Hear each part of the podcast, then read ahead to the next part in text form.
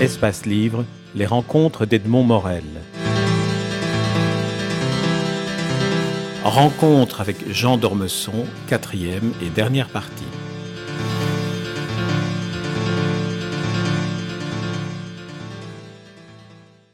Il y aura toujours un petit décalage entre la vérité et ces vérités qu'atteigne la science. Dans le temps, la science nous apprend tout. Mais est-ce qu'il n'y a pas une vérité hors du temps et à laquelle nous ne pouvons qu'aspirer de loin? Pour, Disons les choses très simplement. Est-ce que vous croyez que nous arrivons à la vérité? Non. Nous arrivons de plus en plus près de la vérité, mais nous n'avons jamais la vérité. Est-ce que nous arrivons à la justice? Bien sûr que non. Nous essayons d'être aussi justes que possible, mais la justice, ça nous échappe. Eh bien, j'espère bien que la vérité et la justice existent pourtant quelque part, comme Platon l'espérait aussi. J'écris pour y voir un peu plus clair et pour ne pas mourir de honte sous les sables de l'oubli. C'est aussi une de ces phrases qui m'a choqué, euh, vous connaissant un peu, vous ayant beaucoup lu. Euh, je, me dis, c'est une phrase provocation ou est-ce que vraiment la honte de l'oubli, l'oubli est une honte et la honte de l'oubli, vous la, vous la redoutez? Oui, bien sûr. Vous savez, on m'a beaucoup dit deux choses. On m'a beaucoup dit d'abord, tu parles beaucoup de toi, mais tu ne dis jamais rien de toi. C'est vrai. Vous savez, il y a deux façons de cacher sa vie. La première, c'est de se taire. Et la deuxième, comme je le fais, c'est de parler, mais de ne jamais rien dire. Et il y a des choses dans ce livre dont je n'avais jamais parlé et que j'essayais d'oublier. Une aventure sentimentale qui n'est pas à mon honneur. Et... Une certaine Et vous, vous, dites au début, dans ce chapitre, vous dites toute la douleur que ça représente pour vous de l'écrire. Vous, vous, vous, montrez l'écrivain en train, dans la douleur de dire. Je vous assure que ça a été très très difficile pour moi. Et pourtant, j'ai écrit le livre en partie à cause de ça. J'avais besoin de le faire. Exactement comme quelqu'un a besoin de psychanalyse ou comme quelqu'un a besoin de confession.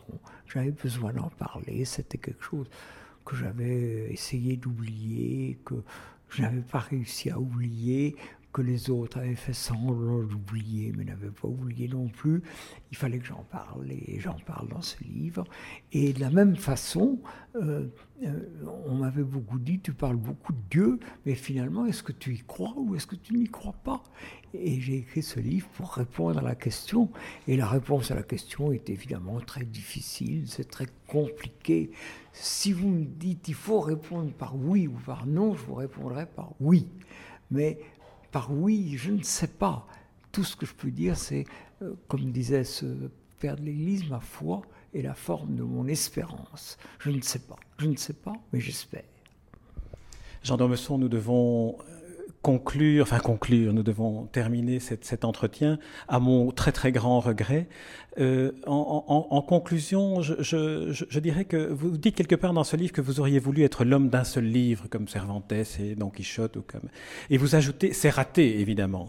Mais je me demande si, comme Montaigne et Chateaubriand, le livre que vous nous donnez ici est peut-être ce livre-là, c'est-à-dire un livre qui contient tous vos livres et les leurs ceux de Chateaubriand, ceux de Montaigne, ceux d'Aragon, tous ceux que vous avez aimés et que vous donnez envie de lire, et le monde comme vous l'avez vu et que vous nous offrez, et puis surtout, vous nous livrez votre secret. Je ne sais plus à quelle page. Et votre secret, tel que moi je l'ai perçu et qui, qui me sert et que vous offrez à chacun comme un viatique, c'est être toujours étonné, toujours insatisfait et toujours enchanté. Est-ce que vous pensez que ça pourrait être une, une manière, un secret? Oui, toujours étonné, je suis toujours étonné. Euh, toujours insatisfait, oui, toujours insatisfait. C'est pour ça que j'écris toujours d'autres livres. Finalement, vous savez, quand on prépare un livre, on pense à quelque chose de magnifique.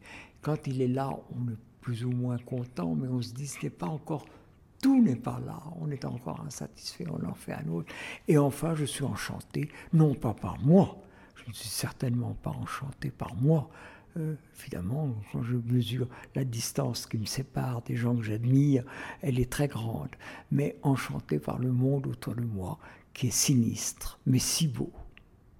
Jean Dormesson, merci. Vous nous avez enchanté comme par euh, votre livre dont je rappelle le titre, Qu'ai-je donc fait? aux éditions Robert Laffont. Merci Jean Dormesson.